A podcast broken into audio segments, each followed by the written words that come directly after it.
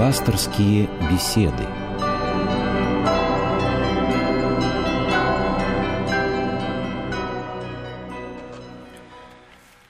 Добрый вечер, я приветствую всех, кто слушает нас в эту минуту в студии Константин Корольков. Сегодня Русская Православная Церковь чествует икону Божьей Матери, именуемое Знамение – и этот праздник был установлен в честь удивительного знамения Пресвятой Богородицы в Новгороде Великом в 1170 году. Но вот дата, она разные есть версии, есть 69-й, 70-й год.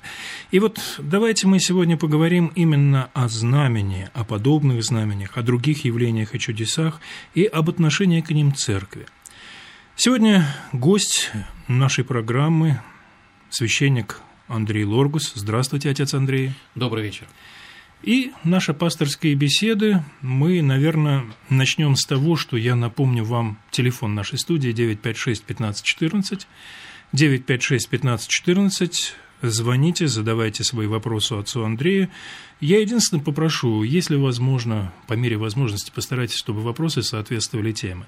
Ну, впрочем, э, отец Андрей готов ответить на любые вопросы. И давайте мы сначала, отец Андрей, поговорим о самой иконе Божьей Матери Знамени, о тех событиях, вот, которые определили этот день. Я хотел бы прежде всего поздравить новгородцев с их праздником городским, с престольным праздником всех, э, кто посещает храмы в честь этого события, в честь такой иконы Божьей Матери Знамени и знаменские монастыри – и Знаменский храм, они есть по всей территории России, даже за ее пределами. Это событие относится к раннему э, русскому феодальному э, в средневековью, когда междоусобица э, была действительно тяжелым историческим бременем и наследием русским, потому что суть события была в войне. Война Суздальского княжества против Новгородского княжества. Эта война подошла под стены э, Великого Новгорода, новгородцы защищались, и вот оставаясь внутри города, то есть Кремля, потому что древний город всегда назывался городом, потому что огорожен, город от слова «ограда». И вот они внутри Кремля защищались, и силы были неравны. Суздальцы, безусловно, были сильнее, и вот-вот могли уже победить. Молитва новгородцев э, их спасла был э, архиепископу Иоанну Новгородскому э, глаз, чтобы он взял из Ильинской церкви икону знамени и с нею шел, обходя город по стене. И вот по стене шел крестный ход новгородцев, воинов, впереди шел архиепископ с этой иконой. И произошло чудо. Суздальские войска, увидев эту икону, повернули друг против друга, оказались во тьме, на них как бы напала некая духовная тьма, они многие перебили друг друга, э, и одна из стрел их Суздальского войска попала в икону Божией Матери, после чего она повернулась. И э, Суздальские войска отступили в смятении, в смущении, и, по сути, были разбиты новгородцы. Вот это вот событие, это чудо спасения города. Богородица через свою икону спасла Новгород – спасла один из величайших, древнейших и центральных русских городов, который был некогда столицей Северной Руси. И это стало, это чудо стало называться знаменем. С той поры многие иконы получили название знамения. Вообще знамение стало символом знака свыше. Но о чем здесь Господь через Пресвятую свою э, Мать хотел предупредить россиян?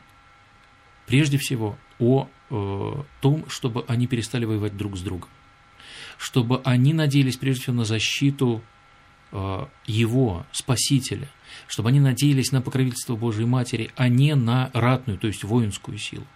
Он и хотел предупредить через это явление против междоусобицы, хотел их призвать к сплоченности и к молитве.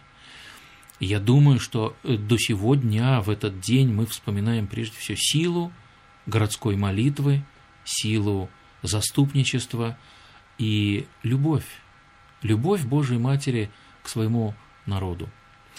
Да, вот удивительная вещь, я как раз подумал, когда вы рассказывали, это о том, что уникальная, наверное, сила молитвы, чтобы после этого случилось знамение. То есть, какая сплоченность и какая вера должна быть у людей, чтобы вот подобная вещь произошла. Правда, насколько я помню, и в нашей современной истории подобные вещи случались во время Великой Отечественной войны. Вот не знаю, ваше отношение вот сегодня, сейчас, может быть такая сплоченность в молитве у какого-то города, у какой-то группы людей, чтобы произошло подобное знамение? Не знаю. Но молитва может быть сильна не только с большой сплоченной группы. Господь говорит о малом стаде. И это малое стадо, это может быть закваска, небольшое число людей, которые э, единодушны в своей молитве Господу Божьей Матери. Я думаю, сделать могут многое. О том, чтобы сплотился единодушно город или даже хотя бы село, э, трудно представить нам по человеческим меркам – трудно. Но я знаю, что среди великого нашего народа есть люди, которые, зная, может быть, духовно друг друга, но будучи разобщены географически во времени, молятся и тем держат нашу землю. 956-1514, телефон студии, 956-1514, звоните. Отец Андрей, давайте мы тогда вот такой вопрос затронем, я думаю, что и наших радиослушателей многих, он, э, безусловно, волнует. Вся церковная история, вся церковная жизнь, в принципе, она проникнута чудесами. Чудеса – это как некие островки, такие вот пики, на которых строится вера человека. Вот почему так произошло? Почему чудеса встали в основе вообще нашей христианской жизни? По немощи от слабости веры. Потому что э, если вера держится на чудесах, то она всегда будет зависима от чудес. Чудеса всегда, всегда явления э, редкостные, которые Господь посылает без предупреждения, в те э, мгновения, в те минуты, когда человек может духовно погибнуть, впасть в отчаяние. Чудеса – это островки, это уникальное явление, это артефакт. А жизнь соткана из веры, из воли человеческой, из молитвы, из усилий, из труда, бесконечного труда. И вера, и церковная культура тоже соткана из труда. Труд молитвы, труд послушания, труд созидательный, будет ли это выращивание хлеба или строительство храма, или ратный труд воина. Но так или иначе, э, чудеса здесь бывают редкостью. Важно, чтобы человек это помнил. И вот сегодняшний пример, праздник знамени, это благодарная человеческая память о событии чудесном. И таких событий в истории народа и в истории России множество, великое множество. Но не все эти события помнят так, как помнят это, новгородское. То есть это еще и хороший пример благодарной памяти народной и церковной памяти этого чуда. А, конечно, и во время Великой Отечественной тоже были чудеса. Не, обо вс... не все эти чудеса так хорошо известны. Не все они превратились в праздники, общецерковные праздники. И э, вот этого, может быть, не хватает для сплоченности. Да, может быть именно потому, что современные вот такие чудеса все-таки они в большинстве своем остаются в тайне. Может быть, конечно, в этом есть свой смысл. Конечно. Сейчас время вот... иное, и вот тоже вопрос Скептиков ведь очень много, их стало больше, наверное, чем в прошлые времена. Нет, я думаю, как скептиков, так и истериков, их столько же, сколько было всегда. Это не зависит, может быть, от исторической эпохи, но культура, культура отношения к чуду, она, безусловно, э, у нас утрачена. Э, слишком много истерических особенностей, которые прославляют там чудо, где его нет, и слишком много скепсиса там, где подлинное чудо нуждается в удостоверении и в поддержке э, со стороны верующего народа. Э, в нас еще сидит страх. Мы еще боимся говорить о том, что белое – это белое, а черное – это черное. Мы еще выдавили из себя раба. 956-1514, телефон студии. Отец Андрей, ну тогда как же различать, где есть настоящее чудо, а где одна большая иллюзия, которая за счет, вот как мы говорили, ну, скажем, такой чрезмерной восприимчивости индивидуальной, да, психологической, да, внушаемости, да. внушаемости воспринимается как чудо и знамение. Вот где этот водораздел? Какие критерии, чтобы отделить одно от другого? Нет таких критериев. Это всегда есть плод духовного опыта, это всегда есть результат э, церковного отношения. Дано это некоторым. Есть такие в церкви люди, которые могут духом своим это понять. Как говорил апостол, имейте духовное рассуждение, имейте познание, духовное познание. Этим э, качеством обладают далеко не все. И тут э, важен церковный опыт, церковное знание и э, церковное внимание к этому. Это не является результатом одного человека. Только церковь сама свидетельствует о чуде, и для этого нужна осторожность, внимательность и трепетное отношение. Вот э, мне нравится, что одну из э, комиссий, которую возглавляет Флоренский сегодня именно по чудесам, она очень осторожно дает оценки тем или иным событиям и не торопится. Это очень важно. Это очень важно, потому что, э, к сожалению, очень часто от церкви и от священнослужителей ждут точных и скорейших ответов. Есть вещи, дорогие мои друзья, в которых нужно не торопиться – а, иметь терпение. И Господь и Церковь засвидетельствуют об этом сами. Поэтому и прославление святых, и прославление чудес – это дело э, церковной истории. Вот мы видим сами, как э, одни события забываются, уходят в забвение, а другие становятся предметом поклонения. Мы можем спросить себя, почему так? И не всегда можем ответить, почему это происходит. Господь сам свидетельствует о себе. Вот один из законов религиозной веры – ну, при всем при том, как мы сегодня говорили, вот история с, со знаменем, иконы знамения, в честь которой названа сегодняшняя вот икона того события.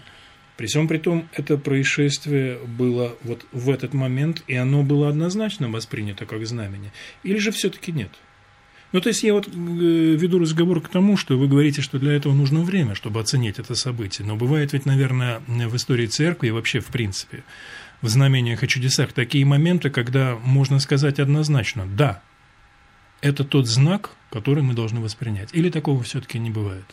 Конечно, знак, но знак всегда подан Господом, подан кому-то. И тому, кому он подан, дано в сердце и свидетельство его подлинности. Господь не обращается вообще – кому-то, он обращается к человеку или к нескольким людям.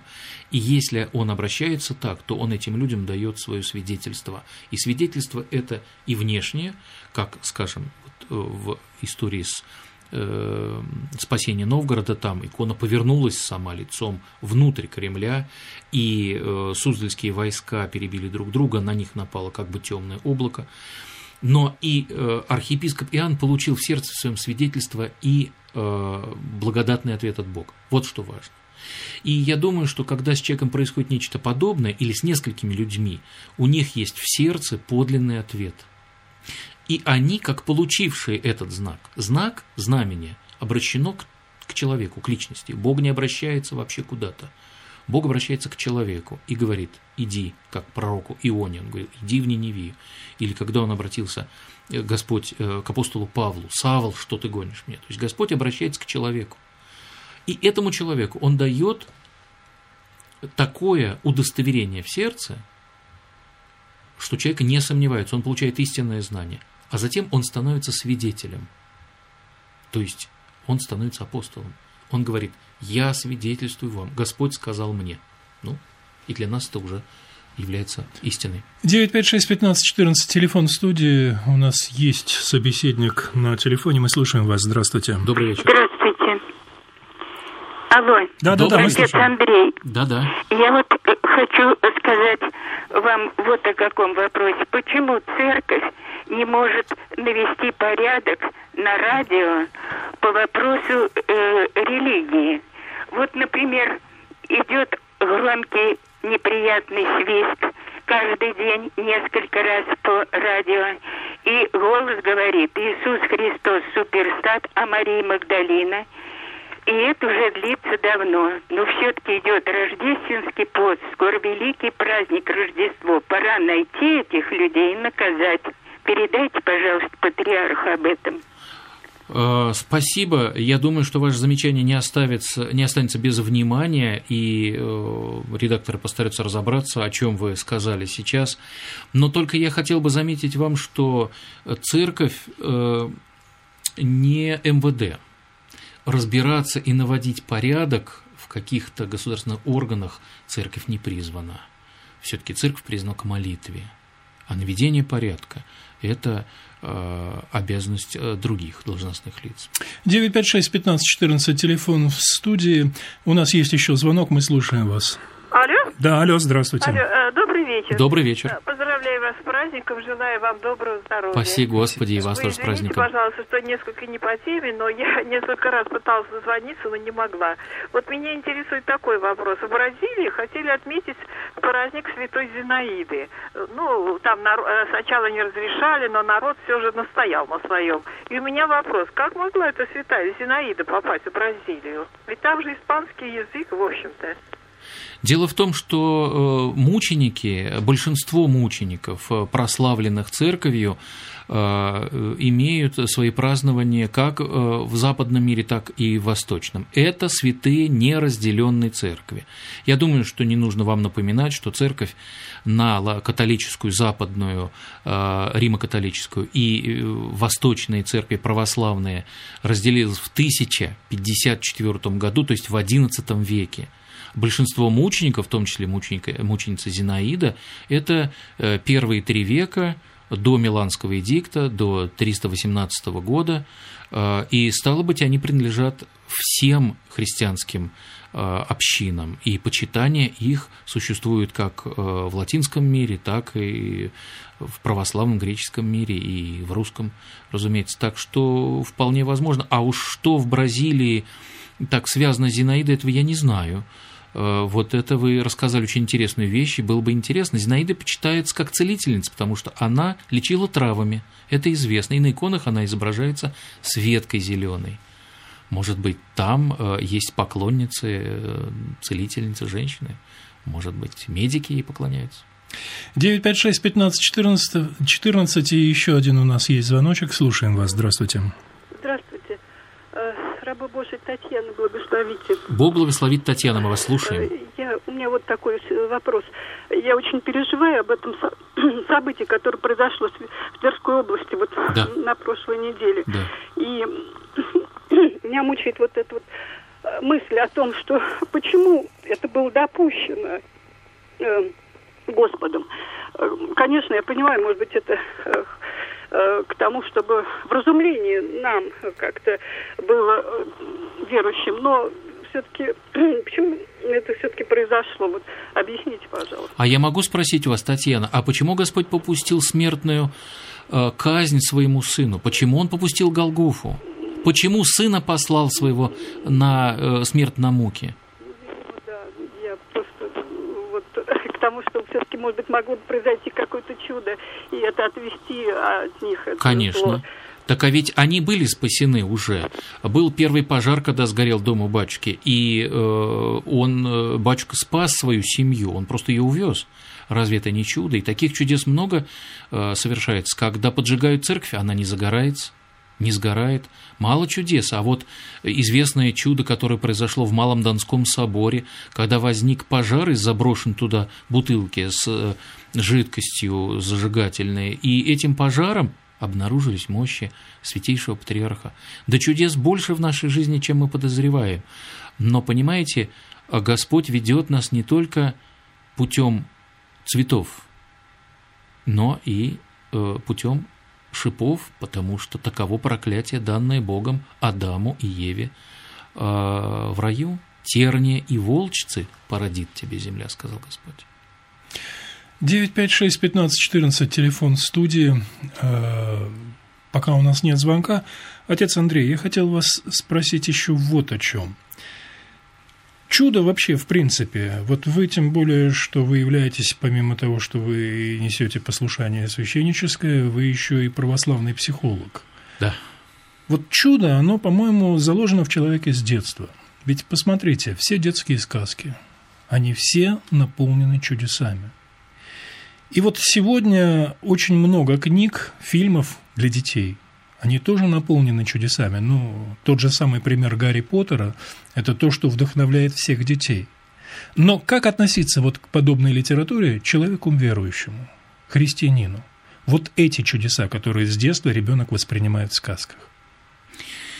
Страшные бывают э, чудеса и страшные бывают сказки. Вообще сказки все наполнены страхами, и это свойственно этому жанру литературы. Э, сказки выполняют свою роль. С психологической точки зрения э, сказки как метафоры раскрывают перед ребенком необъятный и, по сути дела, действительно неограниченный мир его собственной фантазии. И в этом мире он познает свое собственное «я», потому что он в этом мире тоже может фантазировать. Ребенок прекрасно понимает, что сказка есть сказка, а не реальность, а не действительность. И тем не менее сказка ему нравится, потому что в ней он сильнее. В реальности он маленький, он слабый, он подчинен взрослым родителям, он подчинен ограничениям семьи, нравственных норм, а в сказках свобода. И ребенок развивает свою фантазию, сам сочиняет сказки, и, и подчас живет в сказках. И э, страхи, которые в сказках есть, есть некое приближение к, к граням действительности. Э, сказки пугают детей, но и притягивают детей. Но потом проходит время, когда дети уходят от сказок, и они переходят к реальности, когда в подростковом возрасте реальность для них становится дороже, важнее, когда они дорожат в большей степени реальностью, а сказки остаются э, в детстве. В этом есть закономерности э, развития человеческого человеческой личности. Но есть другой вопрос. Дело в том, что во многих сказках современных есть определенные идеологические направления. И вот это меня пугает. С одной стороны, э, как говорят психологи, некая амбивалентность добра и зла. А в сказках очень часто, в современных, э, зло бывает как бы с другой маской с маской добра. Так что не только э, ребенок, но и взрослый перестает понимать, а где же тут добро и зло. Вот эта вот непонятность добра и зла, э, с одной стороны. С другой стороны, появление множества монстров, фантомов, то есть существ, носящих человекоподобные черты, вроде бы глаза, вроде бы рот, уши, голова присутствует, но между тем это существо из какого-то совершенно такого потустороннего мира и мира явно э, злого. Ну, может ли существо, обладающее страшными клыками, зубами и когтями, быть добрым? Зачем ему клыки и когти? А может ли существо, которое рычит, извергает огонь на человека, приносить ему Э, пользу. И э, вот тут происходит некое как бы смешение. Такое впечатление, что в таких сказках происходит привычка к дьяволу. Мне, мне кажется, что здесь есть некая как бы опасность духовная. Вот Э, что мне представляется здесь чреватым и очень э, пограничным. Э, есть другие сказки, в которых ребенок становится сверхсильным. И эти сказки тоже, на мой взгляд, духовно не оправданы, потому что ребенок есть ребенок, он маленький человек.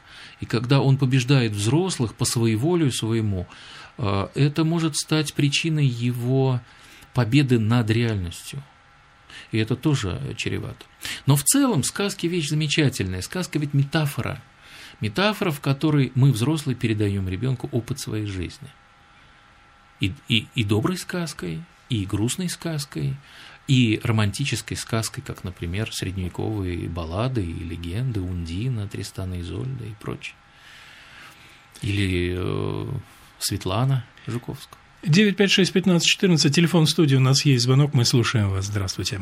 Добрый вечер. Добрый вечер. А, отец Андрей. Да. А, будьте любезны, очень волнует такой вопрос. Россия издревле славилась э, своей духовностью, народ России. Что же сейчас случилось? Почему единицы таких осталось? Мне кажется, во-первых, это зомбирование какое-то, по-моему, технологии какие-то идут.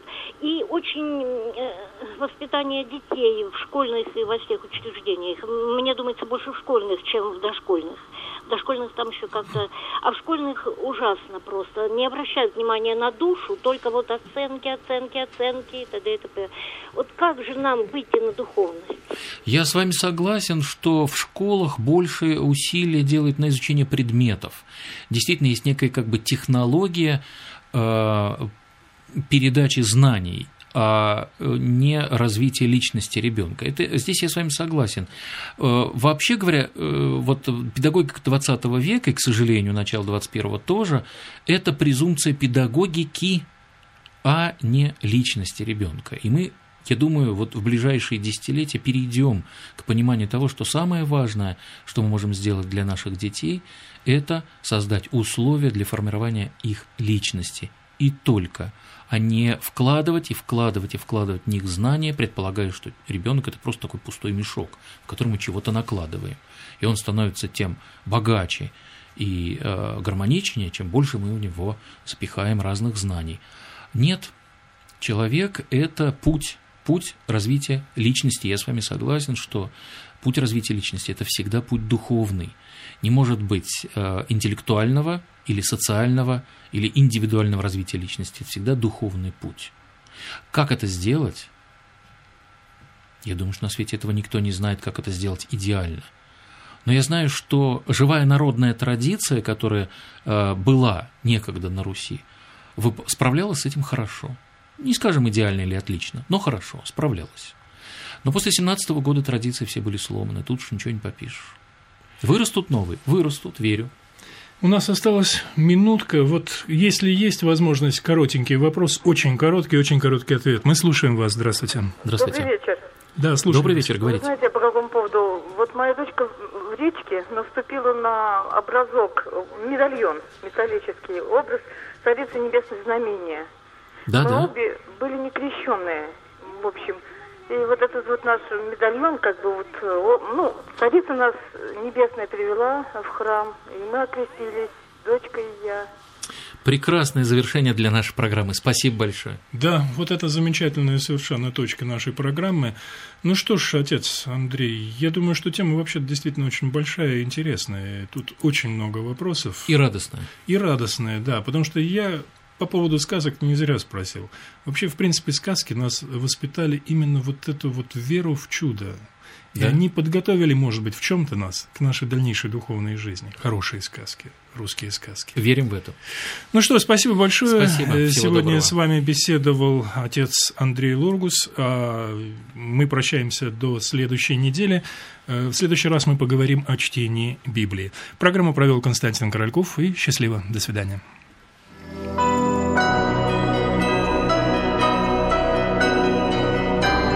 Вы слушали программу «Пасторские беседы» из цикла «Мир, человек, слово».